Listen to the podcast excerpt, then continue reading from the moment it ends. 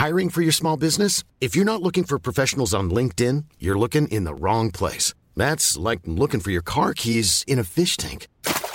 LinkedIn helps you hire professionals you can't find anywhere else, even those who aren't actively searching for a new job but might be open to the perfect role. In a given month, over 70% of LinkedIn users don't even visit other leading job sites. So start looking in the right place. With LinkedIn, you can hire professionals like a professional. Post your free job on linkedin.com/people slash people today.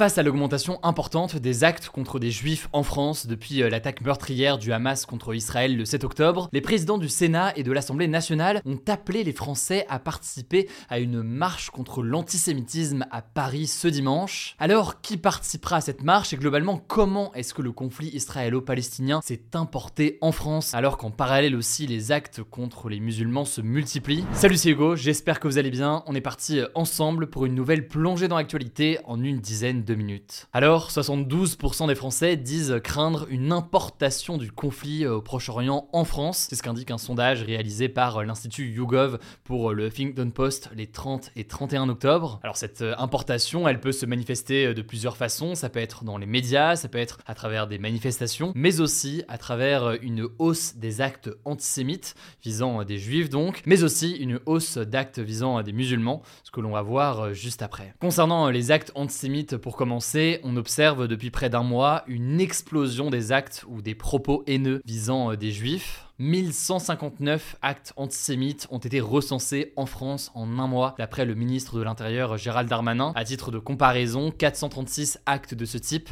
avaient été recensés sur toute l'année 2022. Bon, et ça me paraît essentiel au passage de rappeler que ces actes, comme les actes racistes quels qu'ils soient, sont évidemment punis par la loi. Et au-delà d'être punis par la loi, ils sont évidemment d'une bêtise sans nom. Ça me paraît évident de le dire comme ça, mais c'est pas parce que vous êtes musulman que vous êtes responsable de quoi que ce soit au Proche-Orient. C'est de la même façon, pas parce que vous êtes juif que vous soutenez la politique du gouvernement israélien ou je ne sais quoi. Bref, bref, ça me paraît une évidence absolue, mais au vu de la situation actuelle de ce qui a pu se passer ces derniers jours, c'est visiblement toujours nécessaire de rappeler ces évidences. Concernant les actes antisémites, donc, je disais, il faut noter que la France abrite la plus grande communauté juive du monde, en dehors d'Israël et des États-Unis. Elle est estimée à près de 500 000 personnes environ, soit moins de 1% de la population française. Et parmi ces actes antisémites dont on parle ici, on retrouve des agressions verbales et physiques ou encore l'inscription de croix gammées, là où les agresseurs pensent que des personnes juives habitent. La semaine dernière, par ailleurs, des tags antisémites ont été retrouvés à Strasbourg sur le mur d'une école, devant un commerce aussi à Paris, et des chants antisémites et pro-nazis ont également été scandés dans le métro parisien par des jeunes. Alors face à cela, Gérard Larcher, membre du parti Les Républicains et qui est président du Sénat, ainsi que Yael Braun-Pivet, qui est la présidente de l'Assemblée nationale et qui est proche d'Emmanuel Macron, ont appelé, je cite,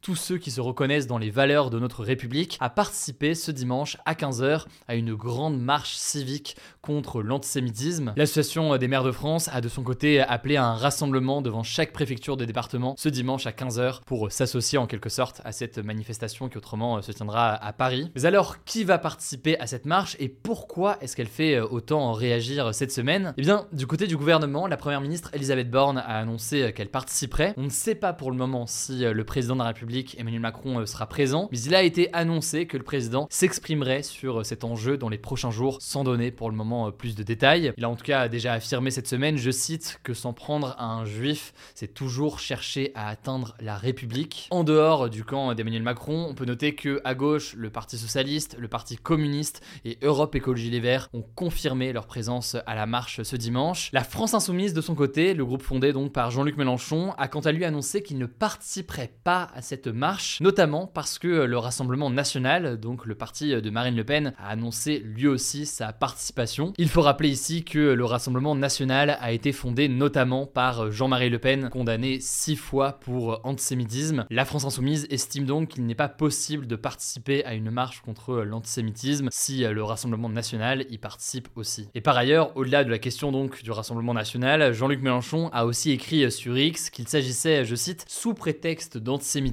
du rendez-vous des amis du soutien inconditionnel au massacre, faisant référence donc à la situation à Gaza. En gros, pour résumer, la France insoumise accuse le gouvernement d'instrumentaliser un problème important, la question de l'antisémitisme à des fins de politique pro-israélienne et à des fins de soutien en quelque sorte à la politique menée actuellement par le gouvernement israélien avec ces bombardements et cette incursion dans Gaza qui se poursuit en ce moment. Alors je vous le disais, la France accueille une importante communauté juive, mais elle accueille aussi une communauté musulmane avec environ 5,4 millions de musulmans. Et depuis le début du conflit, on assiste également à une hausse de l'islamophobie ou de haine envers des musulmans. Et ces actes, on peut les retrouver par exemple sur les réseaux sociaux ou encore dans les médias. C'est pourquoi d'ailleurs l'ARCOM, qui est en quelque sorte le gendarme du numérique et de l'audiovisuel en France, a reçu il y a quelques jours les représentants des médias audiovisuels publics et privés pour échanger sur la question du traitement du conflit, en appelant à éviter, je cite, les généralisations hâtives, les stéréotypes et le sensationnalisme. L'ARCOM a notamment été saisi pour des déclarations de l'éditorialiste de LCI, Pascal Perry, qui évoquait, je cite, un antisémitisme couscous, ce dont il s'est ensuite excusé sur X. Mais alors, cette importation du conflit est-elle réellement une exception française? Eh bien, en l'occurrence, pas du tout. On a pu observer une hausse des incidents islamophobes au Royaume-Uni aussi ces derniers jours. Autre exemple marquant aux États-Unis, quelques jours après le début du conflit, une mère musulmane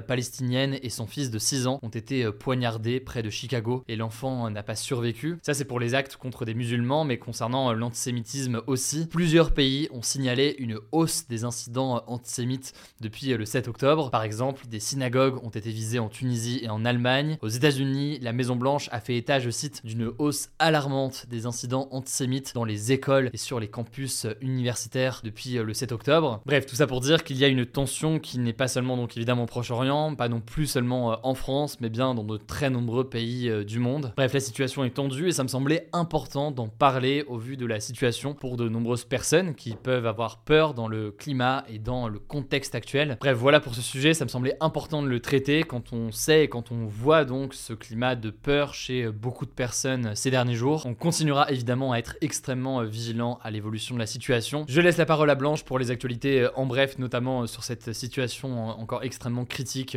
Gaza et je reviens juste après. Merci Hugo et salut tout le monde. On commence avec cette première actu. L'armée israélienne a accepté de faire des pauses de 4 à 6 heures dans les combats tous les jours dans le nord de la bande de Gaza. Ces pauses seront annoncées 3 heures à l'avance. L'objectif c'est de permettre aux civils palestiniens de quitter cette zone où les bombardements et les combats entre l'armée israélienne et le Hamas sont nombreux. Pour autant, il n'y a aucune perspective de cessez-le-feu à Gaza. Selon le premier ministre israélien Benjamin Netanyahou, je cite, un cessez-le-feu avec le Hamas signifie une reddition, donc une capitulation. Le nombre de déplacés à Gaza s'élève désormais à 1,6 million de personnes sur les 2,4 millions d'habitants, selon le Bureau de coordination des affaires humanitaires de l'ONU. Deuxième actu, les images des attaques du Hamas du 7 octobre, qui ont fait plus de 1400 morts en Israël, vont être diffusées à l'Assemblée nationale ce mardi 14 novembre. Certaines images viennent de vidéos retrouvées dans les téléphones ou les caméras embarquées des terroristes. Il y a aussi des extraits de vidéosurveillance ou encore des téléphones des victimes et des secours. Au total, la projection devrait durer 43 minutes. Seuls les 120 membres du groupe d'amitié France-Israël pourront assister à cette projection, soit près de 20% des députés. Alors ce n'est pas la première fois que ces images sont diffusées, elles l'ont d'abord été il y a quelques semaines en Israël devant des journalistes du monde entier et ce mardi l'ambassade d'Israël a organisé une projection devant des journalistes français. L'objectif affiché c'est que les journalistes mais aussi là du coup les députés témoignent de l'existence de ce massacre. Troisième actu, le département du Pas-de-Calais dans le nord de la France est toujours inondé après une nouvelle nuit d'importantes pluies. Pour vous donner une idée, depuis le passage des tempêtes Kiaran et Domingos, les niveaux de précipitation sont proches de la quantité habituelle sur un mois selon Météo France. Au total, plus de 130 communes sont toujours concernées par les inondations. Résultat, plus de 10 000 personnes de 15 communes différentes ont des restrictions d'usage de l'eau. Des distributions de bouteilles d'eau sont donc organisées ces derniers jours. En tout cas, il y a toujours un risque de précipitation pour lundi prochain, on vous tiendra au courant. Quatrième actu, depuis le mouvement MeToo fin 2017, le nombre de procédures pour agression sexuelle ou viol sur conjoint en France a doublé selon des chiffres du ministère de la Justice publiés ce vendredi. Alors attention, ça ne veut pas dire qu'il y a plus d'agressions sexuelles aujourd'hui qu'il y a 6 ans, mais ça montre qu'il y a une hausse des signalements et aussi potentiellement un renforcement de la lutte contre les violences sexuelles. On observe également une hausse des condamnations pour viol conjugal par exemple, elles ont augmenté de 130% en 5 ans, passant de 54 condamnations en 2017 à 123 en 2022. J'en profite pour vous dire que le 3919 est le numéro d'appel gratuit dédié aux femmes victimes de violences. Il est disponible 24 heures sur 24, 7 jours sur 7 et il n'apparaît pas sur les factures téléphoniques. Cinquième actu, je voulais vous parler de la Birmanie, un pays d'Asie du Sud où une alliance armée de groupes ethniques minoritaires a lancé le 27 octobre une importante offensive contre la junte militaire au pouvoir. En fait, en février 2021, le gouvernement de l'ancienne dirigeante birmane Aung San Suu Kyi a été renversé par des militaires, donc la junte, qui sont depuis deux ans et demi au pouvoir en Birmanie. Et donc cette offensive du 27 octobre représente une menace militaire inédite pour la junte depuis 2021. Les groupes armés ont notamment pris le contrôle d'une ville frontalière avec la Chine, la Chine qui est le principal partenaire commercial de la Birmanie. Sauf que ces combats ont des répercussions sur les civils. Près de 50 000 personnes dans l'état Shan ont été forcées à se déplacer selon le Bureau de la coordination des affaires humanitaires de l'ONU. On vous tiendra au courant. Sixième actu, l'Australie a décidé d'offrir l'asile climatique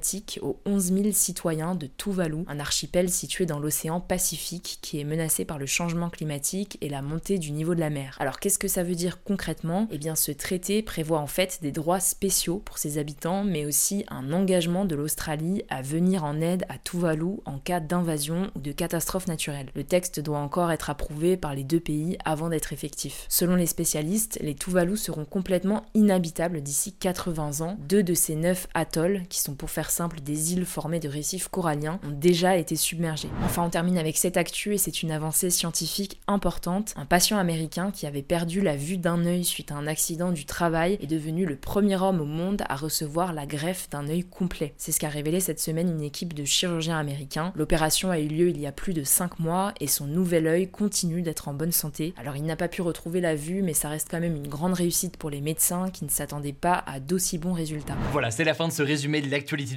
Évidemment, pensez à vous abonner pour ne pas rater le suivant, quelle que soit d'ailleurs l'application que vous utilisez pour m'écouter. Rendez-vous aussi sur YouTube ou encore sur Instagram pour d'autres contenus d'actualité exclusifs. Vous le savez, le nom des comptes, c'est Hugo Décrypte. Écoutez, je crois que j'ai tout dit. Prenez soin de vous et on se dit à très vite. Mom deserves the best, and there's no better place to shop for Mother's Day than Whole Foods Market. They're your destination for unbeatable savings, from premium gifts to show-stopping flowers and irresistible desserts. Start by saving 33% with Prime on all body care and candles. Then get a 15-stem bunch of tulips for just $9.99 each with Prime. Round out Mom's menu with festive rosé, irresistible berry chantilly cake, and more special treats. Come celebrate Mother's Day at Whole Foods Market.